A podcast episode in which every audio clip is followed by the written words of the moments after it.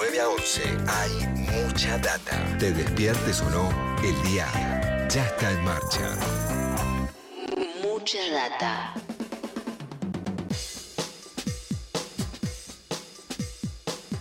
Diez y 17 en la Argentina. Hay un hecho significativo el día de hoy, además obviamente del aniversario del fallecimiento de Juan Domingo Perón, que tiene que ver con un acontecimiento internacional.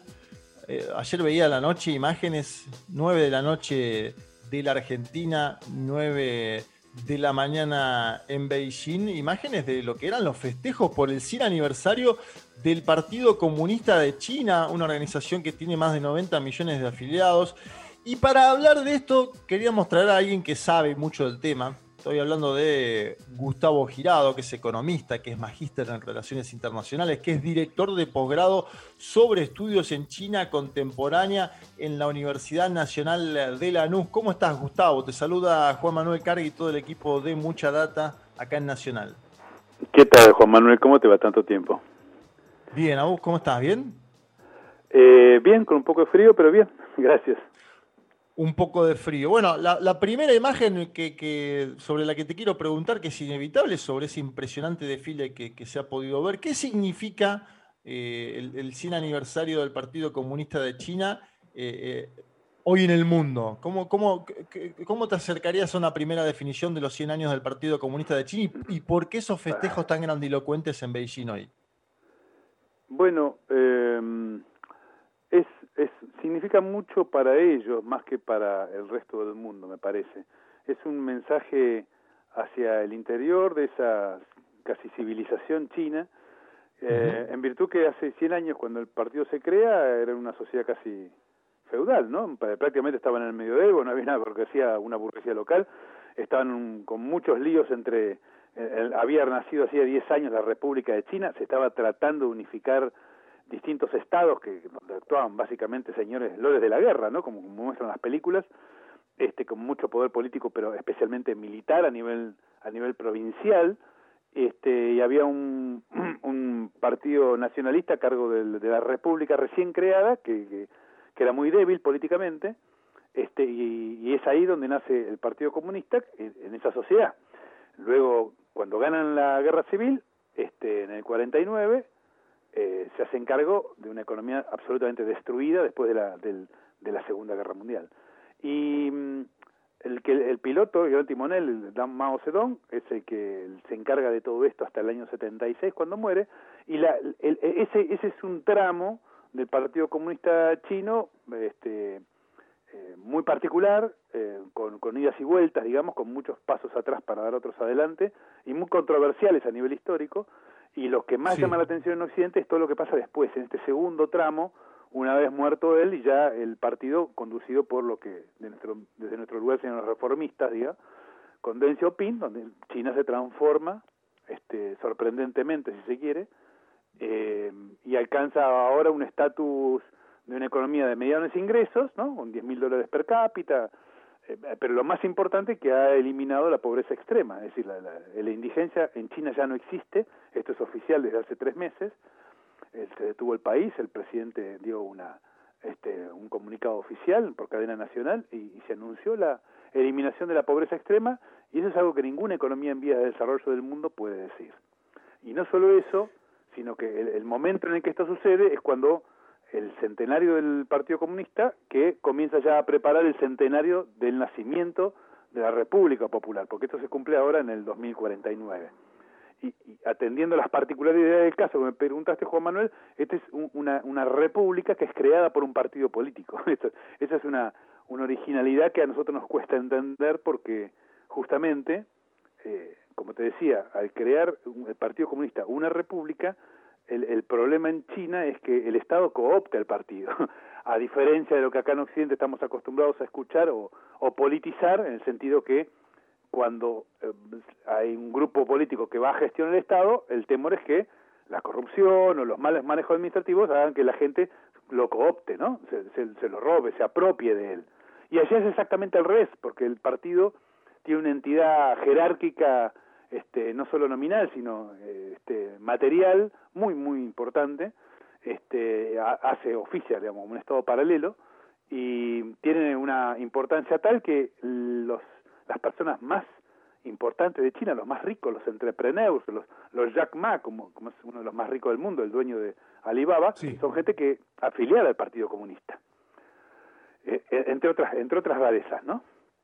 No sé si va por ¿Y eso cómo se explica? ¿Cómo se explica esto que de los grandes empresarios, que, que, en otro lugar del mundo serían llamados o tildados de capitalistas, son parte de ese, ese socialismo con características chinas, como dice el presidente Xi Jinping? ¿Cómo, cómo, cómo, cómo, lo, cómo se lo explicas vos a tus alumnos en la UNLA, por ejemplo? Mira, eh, está, está bastante enraizado, pero por suerte no me toca explicar esta parte. Yo me dedico a la parte de economía y las relaciones internacionales. Pero el, el, hay, hay una construcción, em, eh, claramente esto no se puede hacer, no, no, se puede hacer tanta síntesis de esto, Juan Manuel, pero el, el, el concepto del tiempo, del confucianismo, es bastante diferente al que tenemos en Occidente. Y cosas que para nosotros ya forman parte de los libros de historia, para los chinos sucedieron anteayer. Entonces, la, la, relación de China con Occidente, por ejemplo, es bastante traumática desde hace un par de siglos, y, y, China tiene muy presente el alto grado de dependencia que tuvo con Occidente de que ha sido tan, pero tan maltratada. Estoy hablando de unos, unos cuantos millones de seres humanos eh, fallecidos, muertos, en contiendas bélicas y con mucha invasión del territorio chino y de la partición del territorio chino para ser apropiada por las potencias occidentales de entonces, ¿no? Eh, eso quiero que, quede claro porque no, no, está muy reflejado en nuestra, en nuestra literatura, en nuestra filmografía. Este, esa gente ha sufrido bastante la presencia del Imperio Británico, los franceses y muy especialmente Japón, etcétera. Eso ha hecho que el comunismo, cuando se hace del poder político, eh, pueda jerárquicamente poner siempre el interés colectivo por encima del interés individual, porque el, el proyecto es la sociedad china y no tanto el éxito individual del famoso entrepreneur, que es mucho más fácil estimular a, a la luz de nuestra cultura aquí en Occidente.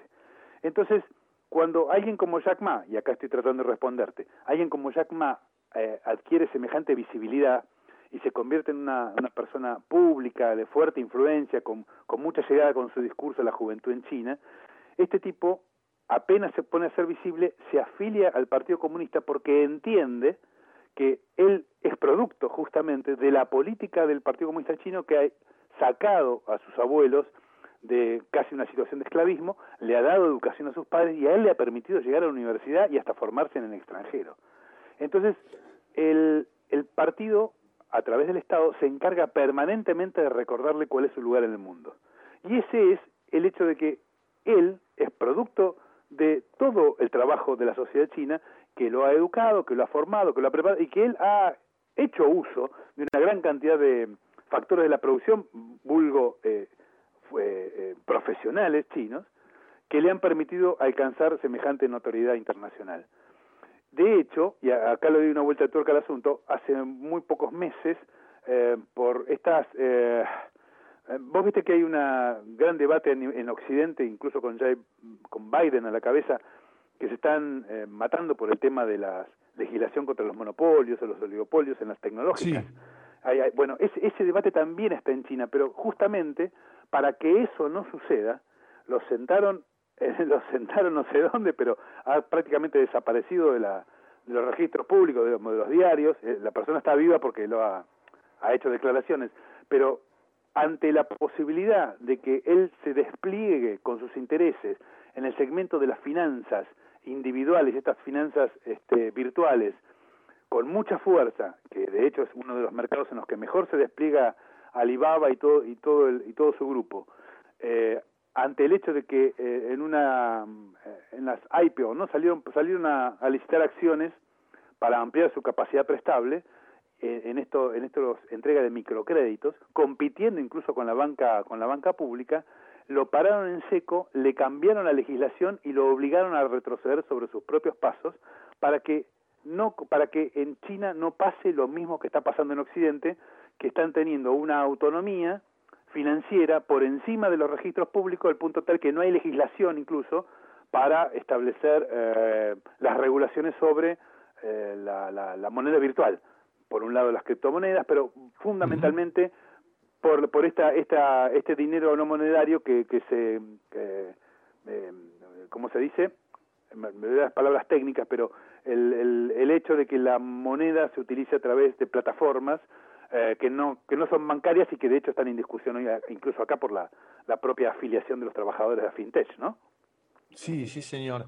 Te quiero preguntar por el vínculo del Partido Comunista Chino, que cumple 100 años, eh, este es el motivo también de la nota que estamos haciendo con vos, con los partidos latinoamericanos y justamente con, también en, el caso argentino, con el Partido Justicialista, porque se han hecho eh, diversos encuentros, porque además eh, China eh, se fundó en el año 2015 el Foro de Partidos Políticos China y CELAC, la CELAC es la Comunidad de Estados Latinoamericanos y Caribeños. ¿Cómo es el vínculo de un partido eh, comunista, como su nombre lo indica, pero que también tiene diálogo, por ejemplo, con el oficialismo uruguayo, que es parte del Partido Nacional de la coalición multicolor, un, segmento de, diríamos, centro-derecha, derecha, ¿no? Sí, y si estuviese Fujimori en Perú también haría lo mismo, el, em, porque la cuestión es más trascendente que esa. Hay lo que caracterizó, para mí, por supuesto, el, el, hecho de que esté tan vigente y tenga tanta hoy este, capacidad em, en, la, en la difusión de sus valores, es que ha sido el partido sumamente flexible, ecléctico, como dicen por ahí, em, y resiliente, que es la palabra que está de moda. Eh, han hecho de los cambios a nivel internacional eh, una forma eh, tal que pudiese adaptarse a esos cambios el partido y adquirir políticas que supuestamente son diferentes, pero que en realidad siempre tuvieron el mismo norte. Y ese mismo norte tiene que ver con el famoso proyecto colectivo. No, no escapando la mirada, no escapando la, como se dice, la, la mira del, del rifle, no, no, no, no, separándola del objetivo final, han sabido dar los suficientes pasos atrás hacia el costado para poder dar varios adelante en muchas oportunidades. Y se han encargado de decir, y esto viene desde Mao, que no necesariamente la experiencia china puede ser transmisible a cualquier otra economía en forma automática. Eh, esto viene de la, del, luego de la política del ping-pong, ¿no? ¿Te acuerdas en la época de Kissinger, este, cuando con Zhou Enlai querían eh, acercarse para contener a la Unión Soviética por el lado de los norteamericanos, aprovechando que China tenía muchas necesidades. Desde entonces es que hay mucho discurso en sentido que lo que sucede en China no necesariamente puede ser trasladado automáticamente a cualquier otra experiencia revolucionaria del mundo.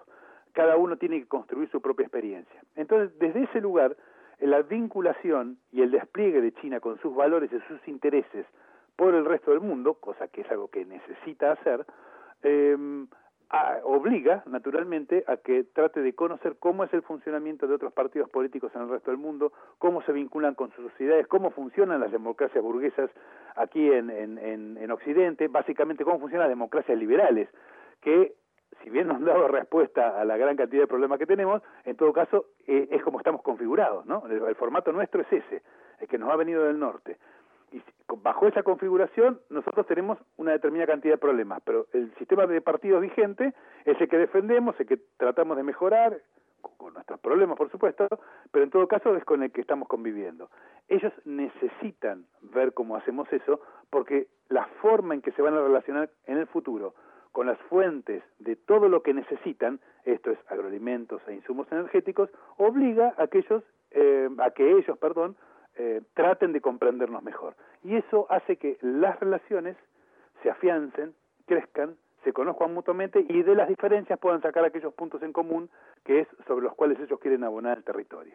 A mí me parece que pasa por ahí y de ahí es que eh, siempre se han tratado de buscar un solo interlocutor para América Latina, como vos bien mencionaste recién a la CELAC, y eh, en todo caso reconociendo que este espacio geopolítico ha sido de influencia histórica de los Estados Unidos, saben que es un espacio en disputa, entonces, en términos políticos, por supuesto, por ahora, en términos políticos, eh, van a tratar de mejorar la relación de eh, ese tipo de instituciones para justamente darle masa crítica, darle densidad a ese vínculo y así este, poder avanzar en la relación. No sé si. Gustavo, te agradecemos la comunicación. Sabemos que andás con, mil cosas en el día de hoy y obviamente te estarán consultando eh, de, diversos medios, pero queríamos tener tu voz acá eh, en mucha data en la 93.7. Eh, Gustavo Girado, economista, magíster en Relaciones Internacionales y director de posgrado sobre estudios en China contemporánea en la UNLA. Te mandamos un abrazo y te agradecemos esta charla. Un abrazo, Juan Manuel. Gracias a vos. Saludito. De 9 a 11 hay mucha data.